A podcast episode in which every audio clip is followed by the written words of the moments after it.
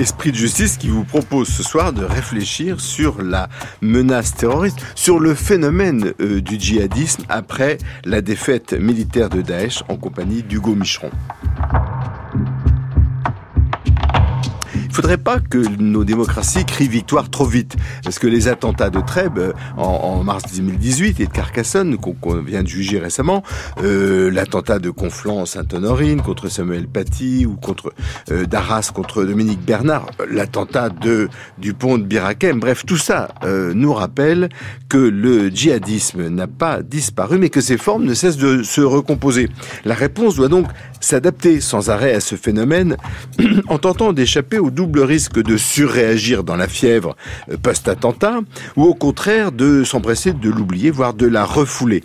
Euh, comment échapper alors à ce double risque d'hystérisation ou de refoulement? Eh bien, peut-être en essayant de comprendre à froid les causes profondes de cette forme de violence qui sont à chercher autant dans l'évolution de nos sociétés démocratiques qu'à l'intérieur même des groupes. Et pour ça, il faut recommencer à modifier, à renouveler nos catégories. Le djihadisme ne peut être amené à une idéologie au sens classique du terme, pas plus même qu'à une religion, ce qui est plus surprenant là aussi si on la prend au sens classique. Non, il relève d'une vision du monde magico-religieuse et qui est fort empreinte de millénarisme. Et plutôt que de, exactement en même temps que l'on cherche à traquer ces causes immédiates, eh bien, il faut s'ouvrir à des explications plus générales en y voyant, par exemple, une réaction à la modernité comme euh, le sont nombre de millénarismes que l'on voit refleurir aujourd'hui, pas uniquement dans le djihadisme. Bref, ce sont ces enjeux qu'Esprit de Justice propose d'aborder ce soir avec Hugo Hugo Micheron est un chercheur rattaché aux séries maître de conférence à Sciences Po. Il a enseigné au, département d'études proche-orientales à Princeton, aux États-Unis, et il a publié, il vient de publier, euh, un ouvrage intitulé précisément La colère et l'oubli. On, on retrouve notre même polarisation. La colère et l'oubli, les démocraties face au djihadisme européen. C'est aux éditions Gallimard. France Culture, Esprit de justice, Antoine Garapon. Bonsoir Hugo Micheron. Bonsoir Antoine Garapon. Alors, vous, vous, dans votre livre, dans plusieurs de vos livres, vous dites, ah, le djihadisme, c'est un peu comme la marée. Il y a parfois la marée basse, parfois la marée est haute. Ça dépend. Et dans les cycles que vous avez identifiés, il y a des marées, marées basses, marées hautes. Où on en est où euh, aujourd'hui, en 2024, Hugo Micheron? Oui, en fait, ce que j'essaye de montrer, c'est que le djihadisme européen s'est structuré euh, en fait depuis 30 ans principalement. C'est un phénomène qui a un peu plus de 30 ans, mais les, prémices euh, visibles ont commencé il y a 30 ans et que si on, on, veut comprendre un peu schématiquement, si vous voulez, la façon dont a fonctionné euh, le développement du djihadisme en Europe depuis cette période, eh ben, il faut s'intéresser à un mouvement qui serait pendulaire, celui des marées, mmh. avec des périodes de marée basse qui sont des périodes de, de recomposition idéologique où le djihadisme ne correspond pas forcément au terrorisme, où les djihadistes vont euh, diffuser leurs idées, essayer éventuellement de. C'est ça, il faut, faut pas commettre l'erreur de la réduire à des attentats. Non, c'est la première erreur ah, qu'on fait euh, presque tous, hein, euh, c'est-à-dire de, de, confondre terrorisme et, et djihadisme. Mm. Or, le terrorisme, c'est un moyen, et évidemment, euh, et il, en l'occurrence, les djihadistes y ont massivement recours dans les périodes de marée haute, mm. mais pas du tout dans les périodes de marée basse, quand en fait ces organisations qui se réclament du djihad global sont défaites. Typiquement, la situation à laquelle on est depuis la chute de Daesh en Syrie et en Irak, c'est-à-dire on voit bien qu'on n'est plus dans la période de marée. La dernière marée haute, c'était la période d'attentat entre 2014 et 2018 à peu près, quand Daesh était euh, très structuré, très organisé en Syrie euh, et en Irak, avait des capacités logistiques pour projeter euh, des réseaux de terroristes vers l'Europe ou bien pour en mobiliser directement sur le territoire national. Et, et ben, en étant défait militairement en Syrie et en Irak, les, les djihadistes de Daesh ont perdu une grande partie de ces capacités. Mais ça ne veut pas dire que ni l'idéologie ni le djihadisme disparaît. Et, se, et donc la question, c'est de savoir comment ça évolue. Euh, justement, comment ça évolue? Euh, Nous, ce qu'on voit, euh, c'est des attentats qui sont pas tellement, qui ne semblent pas répondre à des consignes d'organisation, qui sont pas tellement organisés, qui sont quand même faits au nom du, du, du djihad, mm. euh, ce que euh, certains appellent, mais je crois que vous n'avez pas cette expression, le djihadisme d'atmosphère. Oui, en fait, il y a plusieurs types de, d'attaques terroristes. Il y a les attaques euh, projetées, donc ça c'est typiquement celle de mm. Daesh pendant le, par exemple, le soir du 13 novembre 2015, c'est-à-dire des gros réseaux logistiques qui sont organisés de part et d'autre du Levant et de l'Europe avec toute une organisation. C'est des attentats qui sont très longs à préparer, par ailleurs assez coûteux, et c'est le summum, si vous voulez, de, de ce que les djihadistes rêvent de faire. Ensuite, vous avez euh, en dessous des, des, attaques qui sont plutôt téléguidées. Ça, c'est ce qu'on a vu en France beaucoup à partir de l'été 2016, en Allemagne aussi au même moment.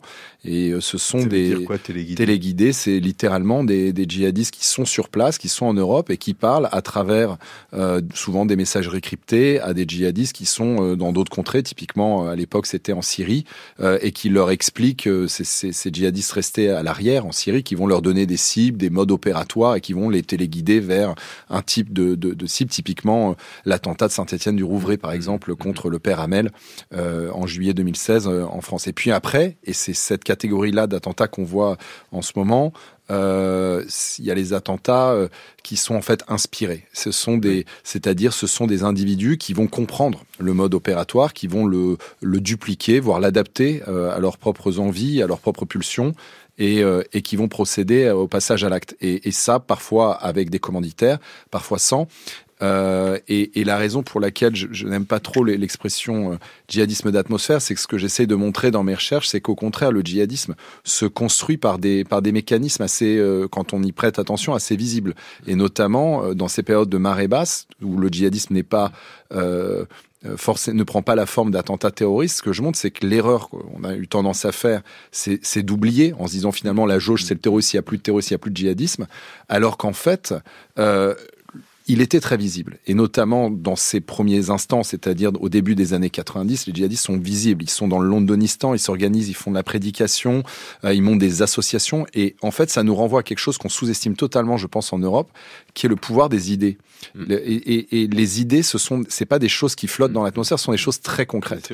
Et elles se diffusent, en l'occurrence, les idées djihadistes. Alors aujourd'hui, en partie par Internet, en partie de façon dématérialisée, mais quand même quasiment systématiquement par des individus qui mettent en place des structures, alors que ce soit des associations, des séminaires du soir, que ce soit des, des sermons euh, qu'ils organisent, et, et, ils vont se diffuser, diffuser par des vecteurs. Ça. Alors il y a aussi une, un mode de diffusion qui est nouveau. Vous, vous euh, quoi, j'ai été euh, surpris, mais en même temps, euh, comment dire, voilà, c'est évident, c'est le, le vecteur familial. Oui. C'est-à-dire que finalement, euh, que ça soit dans les camps féminins mm. euh, de, de, du Kurdistan ou que ça soit dans des familles maintenant, mm. Mm. Euh, l'obligation de la mère djihadiste, c'est d'élever les enfants dans le djihadisme, dans le salafisme violent. Mais ça, c'est aussi un phénomène assez récent, en tout cas dans ses proportions, il est assez récent et il faut bien le comprendre aussi à l'aune de la révolution de l'économie politique du djihadisme qui a été Daesh. Pour le comprendre,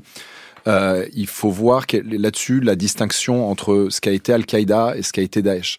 Euh, Al-Qaïda, c'était une organisation nomade, euh, quasiment composée de professionnels du djihad, qui très sélective, très sélective, qui fonctionnait sur la cooptation. Donc c'était des petits groupes d'individus hommes qui se cooptaient entre eux parce qu'ils pensaient que c'était la meilleure garantie pour le succès des actions.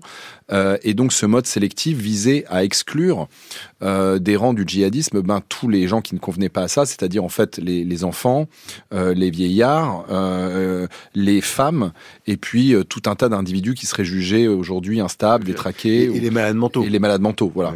Euh, à l'inverse, Daesh, à partir du moment où en, en, en juin 2014, il décide de s'organiser sous la forme d'un califat, euh, c'est-à-dire d'un, on pourra en parler, mais d'un État, l'État de la fin des temps de l'islam, qui devrait donc ouvrir ses portes selon le, cette logique à l'ensemble des musulmans du monde entier. C'est comme ça, en tout cas, que Daesh percevait sa entre guillemets sa mission. Euh, et ben ils sont obligés d'accueillir tout le monde. Et donc du coup, on passe plus du tout sur un mode de sélection en amont, on passe sur un mode de sélection en aval, c'est-à-dire des individus rejoignent la Syrie et l'Irak, rentrent dans les rangs de Daesh, et là Daesh va les trier. Donc les hommes sont envoyés au front, et les femmes du coup sont accueillies euh, comme, comme dans, ce, dans, dans, cette, dans cette logique. Et donc, la révolution de Daesh que peu de gens ont, à mon sens, perçu à sa juste mesure, c'est la féminisation du djihadisme. Et puis le fait qu'il y avait un véritable, quoi, la, femme a une place dans la, dans l'idéologie, dans la vision du monde djihadiste, et, et cette place, c'est de transmettre, c'est d'élever et de transmettre. Et eh ben précisément, si on doit reprendre l'image euh, du début de la conversation, euh, les femmes, c'est vraiment peut-être l'incarnation même de ce djihadisme à marée basse, mmh. puisque dans le mmh. dans la logique de Daesh, les hommes sont chargés du djihad guerrier, donc de porter euh, le, le, le, les armes au front, euh, la lutte physique, et les femmes, elles, en sont privées. Eh ben, il y a une économie genrée hein, dans le dans le dans le djihadisme, et donc du coup, les femmes sont évidemment ne peuvent pas être les, les égales des, des hommes au, combat, donc en valeur, en, en courage et en et en et en moralité. Mais par contre, elles pourraient l'être dans la logique de Daesh à partir du moment où elles éduquent la prochaine génération de djihadistes, c'est-à-dire les enfants. Mm. Et donc, on voit bien comment on passe sous Al-Qaïda un fonctionnement qui en fait s'organise plus ou moins autour de cellules terroristes et sous Daesh qui s'organise autour de cellules familiales. Et cette transformation-là, on n'a on, n'a pas compris que ça, ça, ça, nous faisait basculer presque sur une, une, forme de changement anthropologique du djihadisme, puisque désormais, les cellules familiales peuvent, euh, peuvent euh, être euh, les vecteurs à, long terme de la pérennisation, voire du développement avec, du djihadisme. Avec aussi euh, ce, que, ce, que, ce qui était très nouveau, pas si nouveau que ça pour les historiens de l'histoire longue, c'est le rôle des enfants.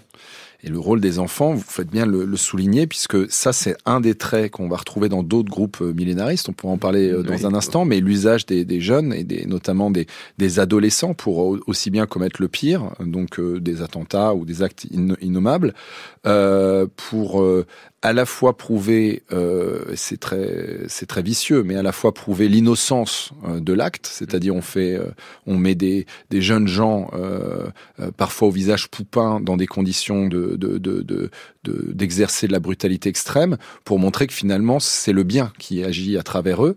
Et ça c'est quelque chose qu'on trouve dans les violences religieuses à, un peu à toute époque et tout à fait et notamment dans les guerres de religion. C'est très très frappant de voir cette similitude. Et c'est une, une, conversation qu'on a eue mm, mm. euh, récemment. Enfin que j'ai eu la chance d'avoir avec vous récemment, où, où, justement vous pointiez, et ça m'avait beaucoup intéressé, l'usage d'adolescents dans les guerres de religion en Tout Europe. Tout à fait, pour c'est pas moi, c'est Denis Crouzet qui le dit, mais c'est très intéressant de, de, faire ce rapprochement, parce que c'est pas le seul rapprochement, comme on va le voir euh, dans un instant, mais il y a, y a, quelque chose aussi qui est, qui est nouveau, et vous insistez beaucoup là-dessus, à juste titre d'ailleurs, c'est que les vecteurs, c'est plus tellement les mosquées, ça n'a jamais peut-être tellement été Un peu dans les années 90. C'était un objectif pour les djihadistes installés en Europe, euh, qui venaient d'arriver, qui étaient soit des vétérans de la guerre d'Afghanistan, soit généralement de la guerre civile algérienne. Quand ils s'installaient en Europe, au milieu des années 90, il y avait toute une logique qui était de mettre la main sur les mosquées. Mais très rapidement, euh, ils sont passés vers d'autres vecteurs, et notamment euh, Internet. C'est ça. Et Internet, et là, Internet joue contre, contre la sécurité, parce que l'enfermement algorithmique qui, a été pensé organisé, qui est terriblement efficace en matière commerciale, ou en matière de goût, en matière de, de rencontre, de tas de choses qui sont innocentes, peut-être pas aussi innocentes, mais qui n'ont pas de débouché violent, là, ça va avoir un facteur potentialisateur incroyable, euh, Hugo Micheron. Oui, en fait, je vais même aller, si vous le voulez bien, je vais même aller assez loin pour, pour essayer de, de montrer les parallèles qu'on pourrait faire entre le développement technologique et le développement du djihadisme dans sa forme euh, euh contemporaine. Euh, la création du World Wide Web, ce qu'on appelle le WW, qu'on W, que les trois les trois W qu'on met quand on tape une adresse internet, même si on le fait plus beaucoup désormais, euh, ça remonte à 1989. 89, c'est l'année de départ des troupes soviétiques d'Afghanistan. C'est-à-dire, en fait, c'est le moment, c'est la victoire des premiers djihadistes, alors pas que de la résistance afghane bien sûr, mais derrière des premiers groupes djihadistes qui s'étaient organisés en Afghanistan. Et parmi ceux-ci, on trouve un groupe qui s'appelle Al-Qaïda, qui s'est organisé en Afghanistan à la fin des années 80. Et donc, le point de départ de la révolution numérique actuelle 1989 correspond à la première victoire que réclame, que revendique les djihadistes. Et c'est le point de départ du rêve. On pourrait euh, continuer le parallèle que vous proposez, Hugo Micheron, pour dire, oui, il y a le rêve numérique, et puis il y a le rêve de la, de la grande épopée euh, du djihadisme. Et, et, vous remarquerez que 89, c'est aussi euh, l'année de la chute du mur de Berlin, qui, en Europe, à l'inverse, mm. euh, donne une autre forme de rêve, qui est celui de la fin de l'histoire. Alors que, en fait, c'était le début d'une autre, notamment... relance l'histoire.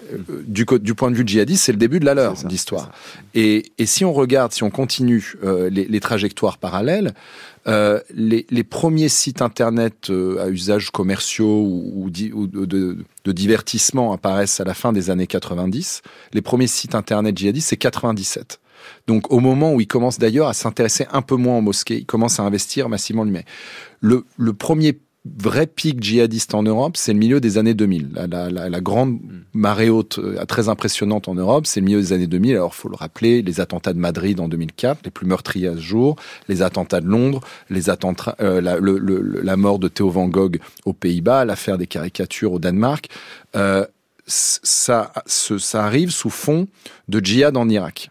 Euh, en parallèle se déroule donc ce djihad en Irak. Ce premier pic européen, si on regarde encore une fois les dates, ça correspond à la massification des connexions au débit Internet qui arrive en Europe, notamment en France, à partir de 2004-2005.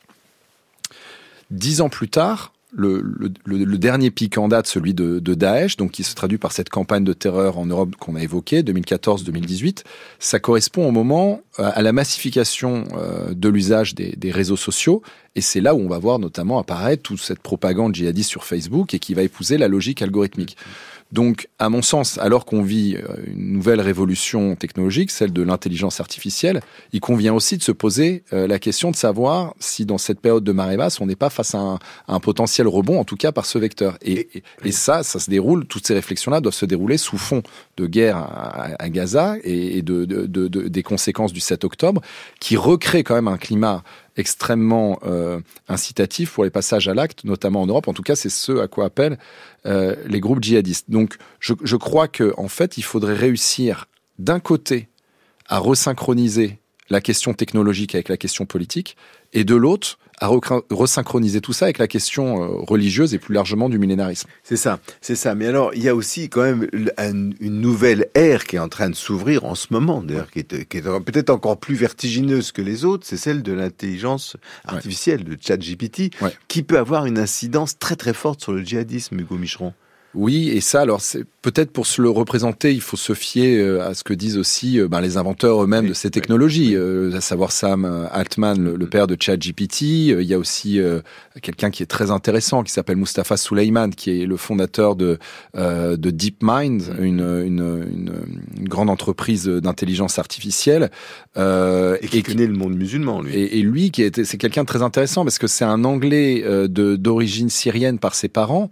Euh, et donc, il a une culture politique sur le Levant qui est euh, qui, est, qui, qui, qui est assez importante et il comprend assez bien les deux enjeux. Et, et ce qu'il euh, ce qu'il présente dans son dans son ouvrage, qui je ne sais pas s'il a encore été traduit, le titre anglais c'est The Coming Wave, donc la, la, la, la vague, la prochaine vague, dans laquelle il parle de cette révolution de l'IA. Ce qu'il pointe, qui est très intéressant, euh, c'est l'idée de dire que jusque-là, le monde avait connu euh, des révolutions technologiques qui se diffusaient sur des siècles entiers. Si on réfléchit à, la diffusion euh, de la découverte de la domestication du feu, la, la roue, l'invention de la roue, évidemment l'imprimerie ou la révolution industrielle. Ou les, écritures, le passage entre les abjades et l'écriture grecque, oui, c'est plusieurs siècles. Donc la découverte de, de, de l'alphabet, tout ça, c'est ça se, la diffusion se fait sur plusieurs siècles à l'échelle euh, de groupes d'individus très limités, etc. Et ce qu'il montre, c'est que cette révolution de l'intelligence artificielle, elle est globale, elle est quasiment immédiate, c'est-à-dire que les effets se diffusent immédiatement euh, aux quatre coins du monde. Et par ailleurs, elle est extrêmement rapide. Elle est, euh, elle est engagée sur un cycle d'accélération exponentielle. Et donc, la question, si vous voulez, face à ça, c'est que si déjà en l'espace de 30 ans, la, révolution technologique qui commence donc avec euh, l'informatique, puis Internet et, euh, euh, et, ensuite les réseaux sociaux a déjà produit des effets déstructurants assez puissants. Qu'est-ce qui va se passer si la prochaine vague est, exponentielle par rapport à celle-là? Et, donc ça, si vous voulez, c'est vertigineux en termes de réflexion. Euh, mais par contre, ça, ça, nous amène à devoir renouer, je pense, avec un certain nombre de concepts qui, nous a, qui, qui vont nous rendre tout ça préhensible. Et, et parmi ceux-ci, je pense que le minéralisme on, on, va y venir, mais pour les auditeurs, j'aimerais euh, reprendre un, un, exemple que vous prenez euh, d'Anwar El euh, Walaki, qui, qui est mort en 2011, mais qui a inspiré, pour reprendre votre expression, les poseurs de bombes du marathon de Boston en 2013, les assaillants de Charlie Hebdo en 2015 et l'homme qui a tué 49 personnes dans une boîte de nuit à Orlando en 2016. après sa mort, mais qui, qui comme s'ils étaient inspirés, qu'ils entendaient encore mm. euh, ces incitations au meurtre. Oui, c'est alors Anwar El Aoulaki, c'est quelqu'un d'intéressant parce que c'est un, citoyen américain d'origine yéménite qui euh, a été tué en 2011 dans une frappe de drone américain au Yémen. C'était le mm. premier américain, citoyen américain tué dans une frappe de drone américain.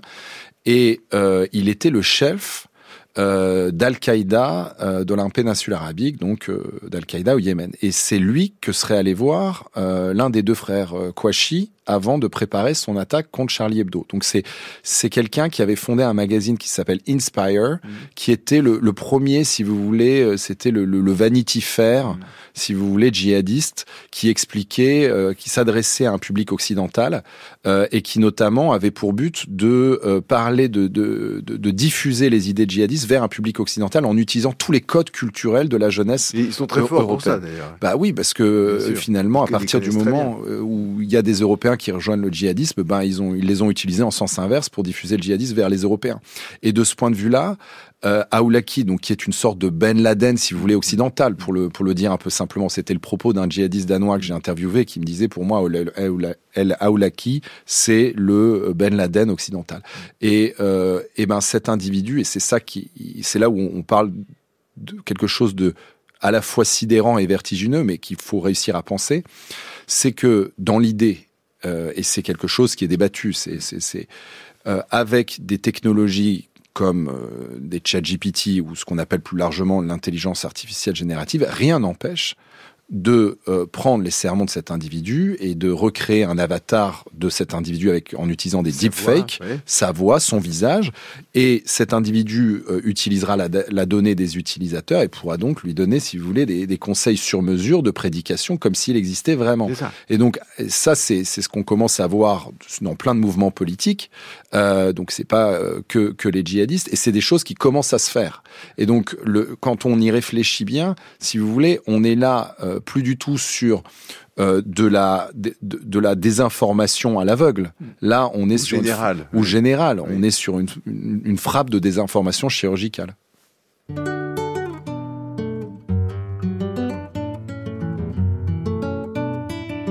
France Culture, Esprit de justice, Antoine Garapon.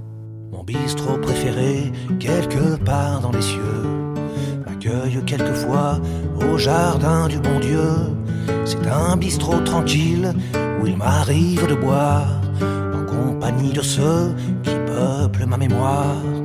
Les jours de facalam ou les soirs de déprime, près de quelques artistes amoureux de la rime, je vide de trois vers en parlant de peinture, d'amour, de chansonnettes et de littérature. Il y a là, bien sûr, des poètes, le prince, tirant sur sa bouffarde l'ami Georges Brassens. Il y a April aussi, et Léo l'anarchiste. Je revise avec eux une célèbre affiche. Traîné vient nous chanter une folle complainte. Cependant que Verlaine et Rimbaud à l'absinthe se ruinent doucement en évoquant Villon qui rôde près du bar mauvais garçon. L'ami René Fallet me parle de ses touches qui le font frissonner quand il pêche à la mouche. Du vin et des femmes et surtout des copains qui font la vie plus belle ou des espoirs plus loin.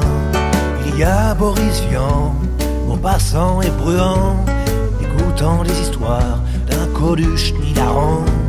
Je m'assois avec eux quelques libations, entourés de des proches, et Reiser et tonton. Nous rigolons des cons avec Frédéric Dard, souvenirs de prison avec le vieux Boudard. Audiard et puis Pagnol s'allument au. Je lève mon verre à Robert Doisneau.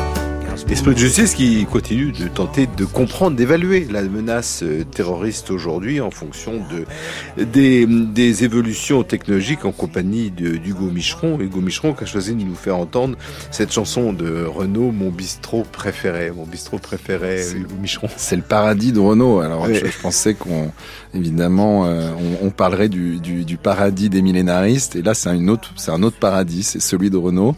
Qui n'est pas euh, tellement celui qu'ils attendent. Non, ce qui est très intéressant, c'est c'est justement euh, que quelqu'un comme Renault, euh, passé par à peu près tous les courants de, l'extrême gauche, de l'anarchisme communisme en passant par le socialisme. Euh, euh, ensuite, euh, finalement, on voit bien se projette dans un paradis où il y a un bon Dieu, une faucheuse et et, et puis et puis des gens réincarnés. Et, et c'est pas si neutre que ça. Et c'était évidemment un clin d'œil plutôt humoristique et léger, suite en plus à à, à ces propos très très sombres qu'on a eu juste avant. Mais oui, très effrayant en tout cas de ce qui peut arriver. Mais qui, en fait, si vous voulez, effrayant. Je l'entends souvent sur ces sujets et, et là-dessus je voudrais peut-être euh, dire, dire quelque chose. C'est effrayant quand on comprend pas. Euh, ce qui est effrayant, c'est quand on ferme les yeux et qu'on est rappelé au principe de réalité.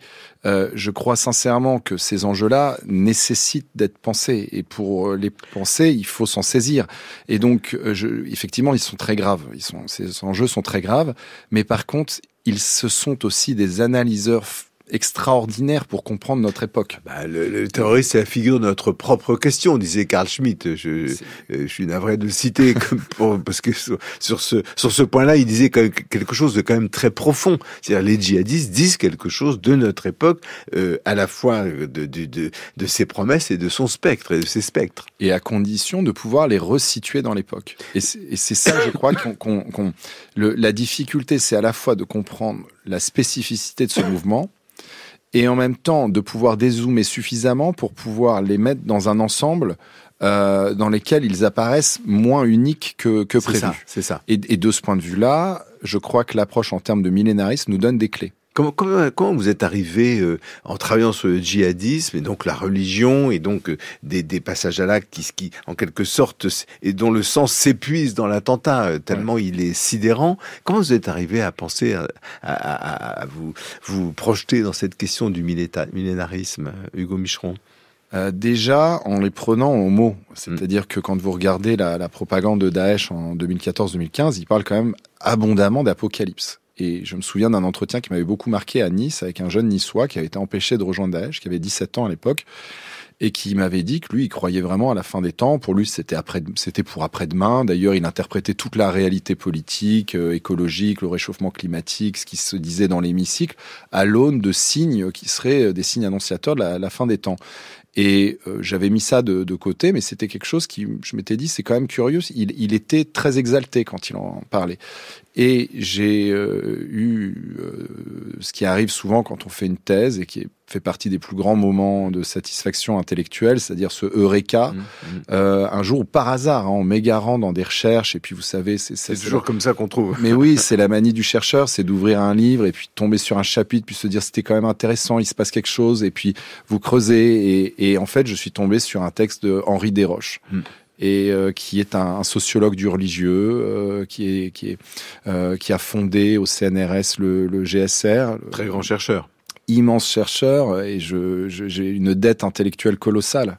envers Henri Desroches qui en plus a une plume fantastique et Henri Desroches a, et avec d'autres, avec Jean Ségui, avec Benoît Lévesque, avec un certain nombre de chercheurs, et c'est marrant, c'est une école vraiment française, hein, euh, qui d'ailleurs n'a pas au début été assez mal vue, euh, et qui a fini par, euh, euh par, les, par, les, par, les, sociologues, je veux dire, et qui a fini par euh, ouvrir un sillon qui est extrêmement intéressant si, si on se saisit. Alors, il parle, Henri Desroches parle des millénarismes américains du, au 19e siècle, qui sont des petites communautés évangéliques euh, qui fleurissent un peu partout sous fond de révolution industrielle et de et de et de modernisation à marche forcée du, du pays. Et, qui veulent résister à cette industrialisation. C'est ça. Et en fait, ce qui est intéressant, ce sont des communautés très religieuses et on se rend compte dans les éléments qu'elles mobilisent. Et là, j'y ai retrouvé un certain nombre de parallèles que je pouvais faire avec Daesh, à savoir ce sont des mouvements souvent apocalyptiques.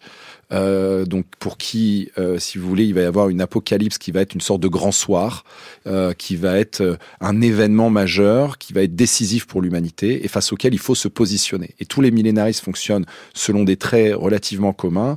On va les retrouver donc à partir de cette attente de l'événement, ils pensent que l'humanité se divise en deux. Il y a ceux qui ont compris et qui s'y préparent et qui vont donc être sauvés le moment venu, et puis il y a ceux qui n'ont pas compris, qui sont la majorité des gens selon eux, et qui vont être damnés. Et à partir de là, euh, les millénaristes tendent à être très messianiques, c'est-à-dire qu'ils attendent un sauveur, qui peut être un groupe d'élus, qui peut être euh, un messie, euh, et ils ont tendance à être très utopiques. Ils se projettent dans cet événement avec l'idée que euh, tout ça accouchera d'un âge d'or futur, d'un nouveau monde. Et ça, si vous voulez, c'est très très proche. Si on regarde ce qu'a fait Daesh, ce qu'ils annonçaient et ce qu'ils mobilisaient, c'est très très proche euh, de, de, de, de, cocher toutes les cases. Ça. cette expression, je ne sais pas du tout si elle est nouvelle ou si elle est post-Daesh ou inventée par Daesh, le, le, califat de la fin des temps. Oui, non, c'est un, terme qu'utilise la propagande de Daesh. Donc, El Adnani, qui était le porte-parole de Daesh, euh, dans sa déclaration et fait référence à plusieurs reprises à la fin des temps avec des images. Si vous voulez, encore une fois, si on ne les prend pas au sérieux, on ne peut pas comprendre. Avec des images très très fortes. Dans cette déclaration, il dit qu'il faut il faut prendre, faut porter la, la, la bannière la bannière de l'islam et que elle va être passée de main en, avec la main de main en main de martyr en martyr, chaque martyr qui tombe passe la bannière à un autre, jusqu'à ce que le dernier martyr la passe à la main de Jésus. Jésus, c'est le, c'est le Messie de la fin des temps euh, en islam. Mm. Et donc, c'est très très puissant comme image. Si vous voulez, c'est de dire que vous êtes, ça y est, vous êtes engagé dans la bataille de la fin des temps. Il y a une chaîne directe entre vous et le et le et l'envoyé de la fin des temps. C'est très enthousiasmant, j'imagine, ben, pour un jeune des banlieues qui a pas tellement réussi à l'école. Mais enfin, à partir du moment où vous y croyez, il, il faut il, faut du panache, si vous voulez. Mm. Et ce sont des images qui sont extrêmement mobilisatrices si vous y croyez. Mm, et donc, la, la question, évidemment, si vous y croyez pas, vous avez l'impression que tout ça est absurde mais les mouvements millénaristes sont totalement hermétiques à ceux qui y sont extérieurs. Et donc en fait, il faut à la fois rentrer euh, dans la logique, avoir suffisamment de références pour pouvoir se, comprendre la puissance des références mobilisées. Et en même temps, il faut pouvoir dézoomer. C'est pour ça qu'Henri Desroches était très important pour moi, pour se rendre compte que dans que l'histoire a produit beaucoup de millénaristes de tout temps, de tout type, dans, dans tous les monothéismes, mais aussi dans, dans les, les différents euh, groupes politiques. Donc, euh, si on s'intéresse...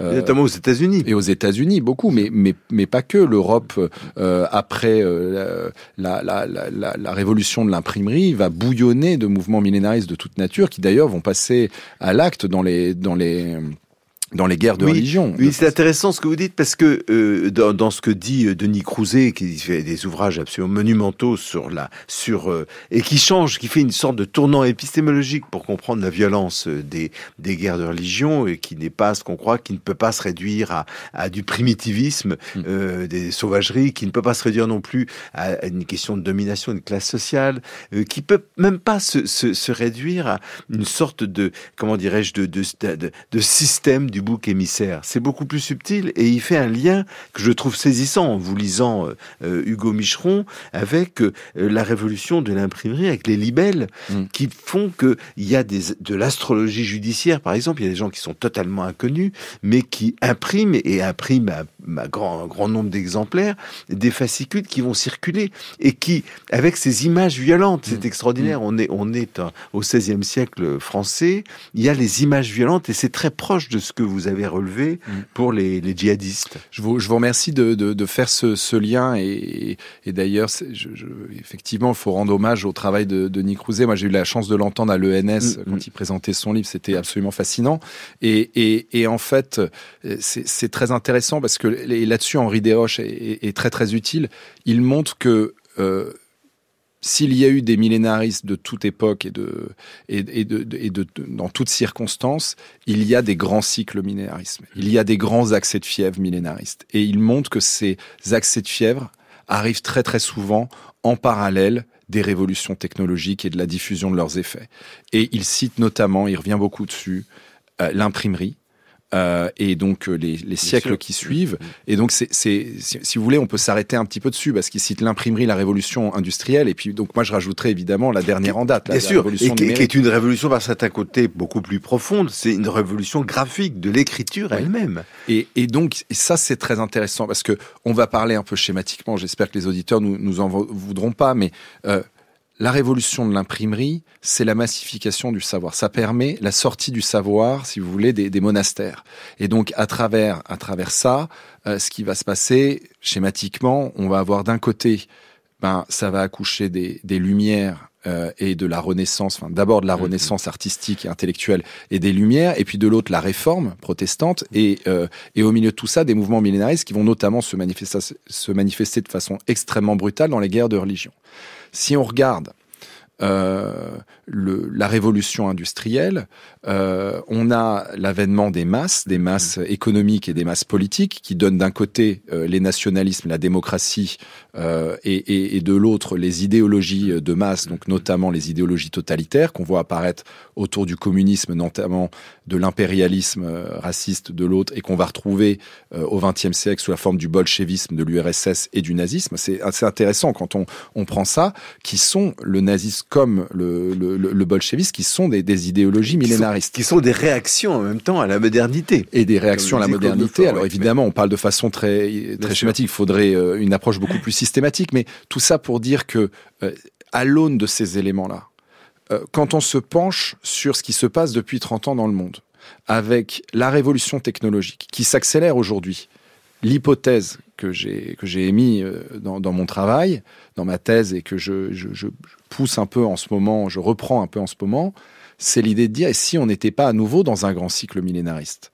Et qu'on ne s'en rendait pas compte. Parce, et, et là-dessus, on peut prendre quand même quelques éléments qui sont quand même assez frappants. Et, donc post-politique par certains côtés. Bah, en tout cas, euh, oui, c'est-à-dire je, je, oui, peut-être. Parce que ce qui, ce, qui, ce qui est commun, euh, ce qui est commun avec la, avec euh, ce que décrit par exemple Denis Crouzet, mais c'est exactement ce à quoi on a assisté avec le passage des mosquées aux réseaux sociaux, c'est-à-dire tout d'un coup, à cause de l'imprimerie, il y a une part il y a une perte de maîtrise des médiations sociales. L'Église ne contrôle plus la, le, le, les Bibles, matériellement, l'instrumentum du livre et donc de son commentaire.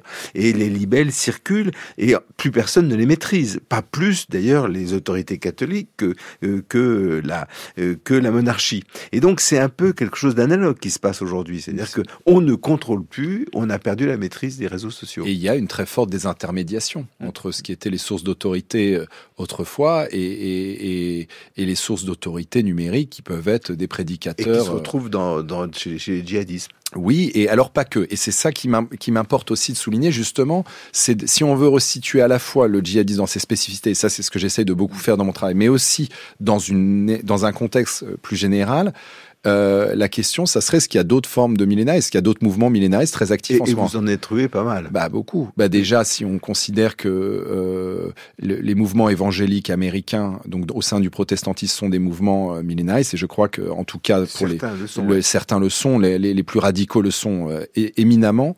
Déjà, on constate que le, les mouvements évangéliques, c'est le groupe religieux qui s'est le plus développé sur les, sur les 30 dernières années, avec près de 600 millions d'adeptes dans le monde quand même. Alors ça ne veut pas dire qu'il y a 600 millions de millénaristes, mais, mais quand même, c'est un élément important. Pareil, les mouvements euh, juifs orthodoxes, notamment hassidiques, ils sont plutôt euh, en, en, en, ascension, d'autant plus depuis le 7 octobre, mais on le voit bien en Israël, depuis une quinzaine, vingtaine d'années, ces mouvements ont joué un rôle, notamment politique, beaucoup plus fort, et également aux États-Unis. Euh, pour, euh, on va pas rentrer dans le monde orthodoxe que je maîtrise mal, mais euh, quand on voit la logique que mobilise Poutine, je pense que ça aussi c'est un élément qu'on a assez peu étudié sous cet angle. La logique qu'utilise Poutine pour justifier la guerre en Ukraine, notamment auprès du peuple russe, de ce que j'ai pu en, en lire, à en une dimension apocalyptique, à une dimension apocalyptique, voire millénaire, c'est-à-dire d'un d'un monde qui est en train de s'écrouler et de, de la Russie qui doit tenir bon euh, et donc, à travers les enfers. Le, le djihadisme serait euh, de, devrait être compris comme un élément parmi d'autres d'un mouvement qui le dépasse considérablement, bah, Hugo Micheron. Oui, je crois. Et, et, regardez ce qui se joue dans la, dans la sphère euh, politique. On a des mouvements euh, complotistes millénaristes très puissants. Par exemple, QAnon. Oui. QAnon. Vous qui expliquer aux auditeurs en deux mots. Euh, en deux mots, QAnon, c'est un, un, mouvement complotiste américain assez puissant qui, qui, qui est, qui est quand même, euh, euh, qui a un vaste écho auprès d'un, d'un électorat souvent blanc, classe moyenne américaine pro-Trump, pour le dire très simplement. Et c'est un mouvement totalement complotiste qui considère que il existe un homme anonyme qui s'appelle Q, euh, et cet homme euh, vit caché, donc une sorte de messie caché, euh, et qu'il envoie des signes. Notamment sur Internet, et donc les patriotes, c'est comme ça qu'ils s'appellent, doivent faire leurs recherches sur Internet pour découvrir les signes de cet anonyme Monsieur Q, et qui a un plan. Le plan, c'est la grande prophétie, si vous voulez, et ce plan, ça va être de que Monsieur Q va sortir un jour de son anonymat, que ce jour-là, il va révéler tous les mensonges du système américain. Il va faire arrêter tous les responsables, notamment les démocrates, puisque c'est c'est euh, accusé de pédocriminalité. Alors pour les, les, ils sont diabolisés. C'est les, ils sont pas simplement démocrates, ce qui est déjà une, une, insulte très grave pour pour les pour les gens de QAnon. Ils sont euh, ils sont en plus souvent soit pédocriminels, soit des ils corrompus. Ils ont versé dans tout un tas de, de scandales euh, qui sont dissimulés par l'État profond américain. Et donc Monsieur Q va être à la tête d'une révolte de juste, si vous voulez, les patriotes qui croient au plan et qui, euh, à ce moment-là, euh, à ce moment-là, seront récompensés. Là, on est quand même dans un modèle qui est assez proche de, certaines versions du Jugement dernier, euh, où dans l'Apocalypse, le Christ va revenir avec les justifiés, avec les justifiés. C'est ça, avec une donc c'est une version déchristianisée, mm. modernisée politique, c'est une croyance politique. Mais là où c'est intéressant, ça peut sembler totalement absurde et on se dit mais qu'est-ce qui croit à tout ça? Sauf que ce sont les gens de QAnon qu'on a retrouvés au cœur euh, de l'assaut contre le Capitole le 6 janvier 2021. Euh, qui euh, est quand même pas, pas, du tout, qui n'est pas un détail de l'histoire politique américaine des dix dernières années. Donc, ces croyances millénaristes produisent des effets sociaux et politiques énormes. Et si on, on, on, on, comprend ça, et de la même façon, on parle de QAnon, mais on pourrait parler de certains mouvements woke américains, où on va retrouver là aussi l'idée qu'il y a un peuple opprimé, oppressé, qui euh, un système qui est construit intégralement avec euh, une, une, une logique millénaire d'oppression. Enfin, euh, je, je suis pas spécialiste de la question, mais de ce que j'en comprends et de ce que j'ai pu voir aussi aux États-Unis. Vous avez vu vous-même sur les campus américains. Il y, a, y avait cette, cette dimension quasi religieuse qui est intéressante aussi à noter.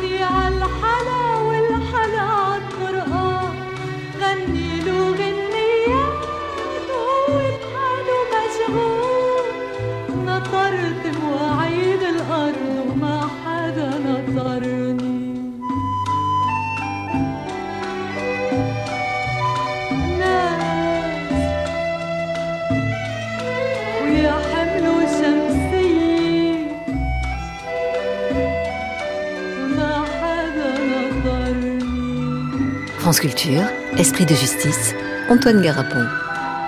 Esprit de justice qui continue de réfléchir sur euh, la hum, compréhension de, du mouvement et de la recomposition du mouvement djihadiste en compagnie d'Hugo Micheron. Hugo Micheron qui a choisi de nous faire entendre cette chanson de Fayrouz. Je ne vais pas me risquer à le dire le titre en arabe, euh, euh, Hugo Micheron. Deshken Finance. Combien il y aura de gens pour, pour l'attendre? C'est une, chanson que je partage avec quelqu'un que j'aime énormément.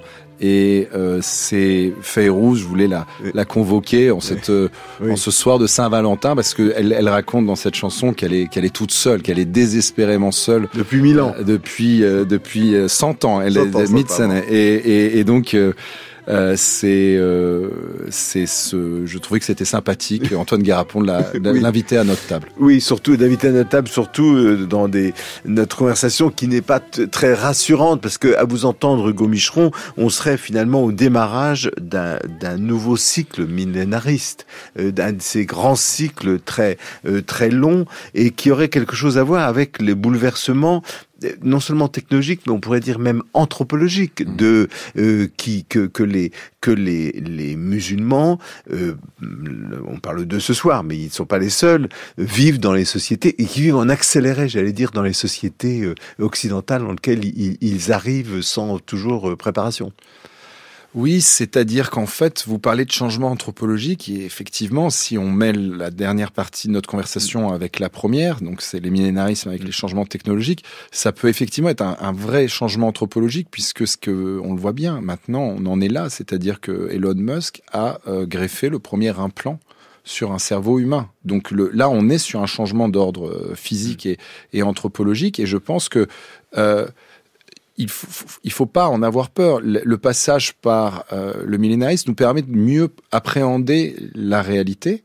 Et une fois qu'on a compris, et c'est pour ça que je vous dis que je trouve ça rassurant, euh, finalement, même si évidemment on parle de choses très très dures et de sujets très compliqués, mais la logique millénariste a des traits qui se répètent. Mm. Donc on arrive à faire beaucoup plus sens d'une réalité complexe en justement s'outillant et notamment en réhabilitant ce qu'on devrait faire, à mon sens, en étant davantage capable de comprendre la dynamique religieuse des mouvements millénaristes, parce que ils tendent à avoir des traits communs. C'est ça. Et quand vous avez lu Henri Desroches, travaillant déjà sur le djihadisme, ça a été une révélation, pour si je puis exprimer ainsi. Oui, oui, tout à fait. Tout à fait, parce que euh, Henri Desroches vous, vous montre que c'était ça qui m'avait beaucoup frappé. Il existe différents types de millénaristes. Par exemple, vous allez avoir des micro-millénaristes qui sont des petites communautés où ces individus qui se referment, qui se coupent du monde et qui se et qui se replient. Qui, qui que l'on a aussi, y compris en France, avec des musulmans. Ben, en tout cas, qu'on va trouver. Moi, c'était le premier parallèle qui m'était venu. Il parlait, il décrivait la communauté d'Oneida, mm. qui était une communauté qui était puritaine et libertaire. C'est comme ça qu'il la présente au 19e siècle dans le nord de l'État de New York. Euh, et, euh, et, et, de, et de l'autre côté, euh, je, je, moi, je voyais Artigat, qui Artigat, vous pouvez dire en Artigat, qui est un petit hameau de d'Ariège et qui euh, et qui a accueilli une sorte de phalanstère euh, djihadiste où ont été formés euh, plusieurs générations de djihadistes français, notamment les frères Klein, mmh, qui mmh. vont être ceux qui vont revendiquer les attentats du 13 novembre pour le compte de, de Daesh. Et donc la, la, façon dont il décrivait la structure de Naïda, je retrouvais euh, Artigat et j'avais pas besoin d'extrapoler. C'était presque parfois sur des éléments de détail très très intéressants. Et, et donc ça, c'est ce qu'on va retrouver en commun entre les différentes formes de de micro-millénarisme. Donc, ça nous permet tout d'un coup de, de, de, voir les choses sous un autre angle. Et puis, à l'opposé, vous avez les macro-millénarismes, euh, qui, ont, qui sont des mouvements millénaristes qui, eux, ont des projets à la dimension du monde. Et eux, leur but, c'est de changer l'ordre contre lequel ils s'instituent. Euh, et, et, Henri Desroches dit ces mouvements-là ont tendance dans l'histoire à souvent commencer par les marges de la société. Et ça, qui, ça... Ce qui correspond à ce qu'on constate pour le djihadisme. Et, et, il y disait notamment, dans la continuité de ce propos, euh, les marges périphériques et les prisons.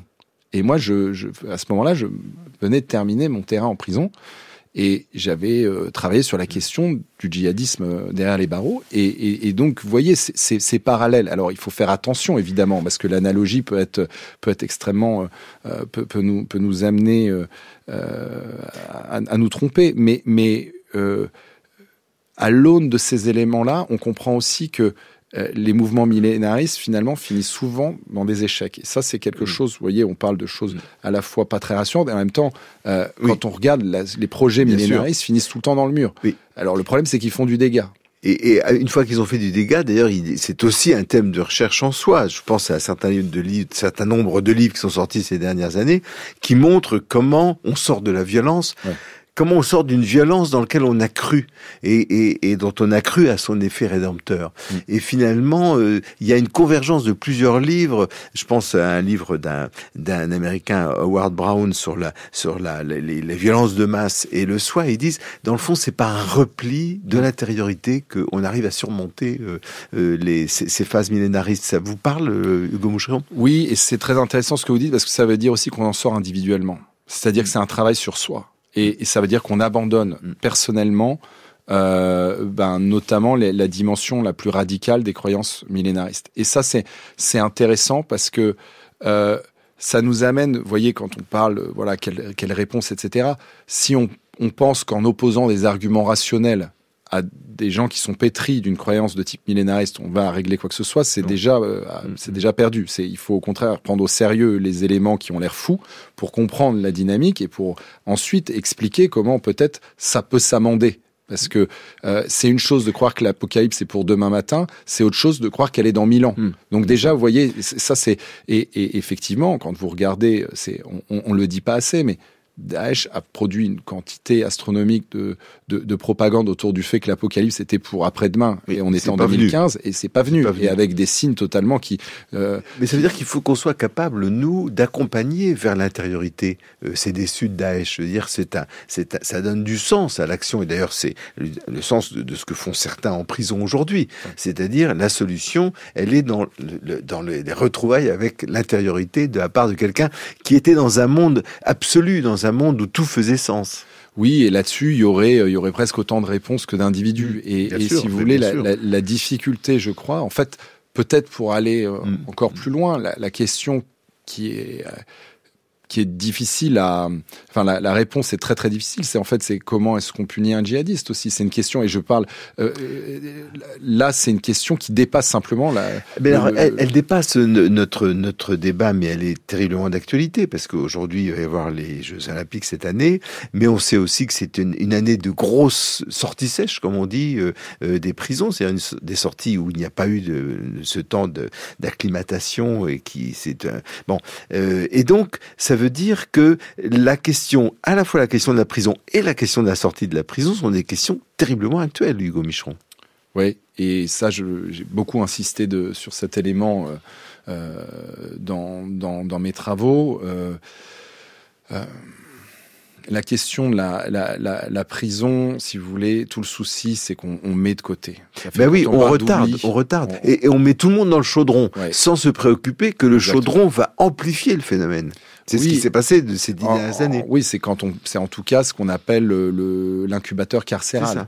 Et, et, cette question-là, elle est en fait, elle est paradoxale parce que personne veut en parler. Et là-dessus, on est vraiment dans l'oubli que j'évoque. Et en même temps, elle est centrale. Ben oui, et la question de la prison, on a tendance à se dire finalement, c'est, quelque chose d'assez lointain parce qu'il y a la société, il y a la prison.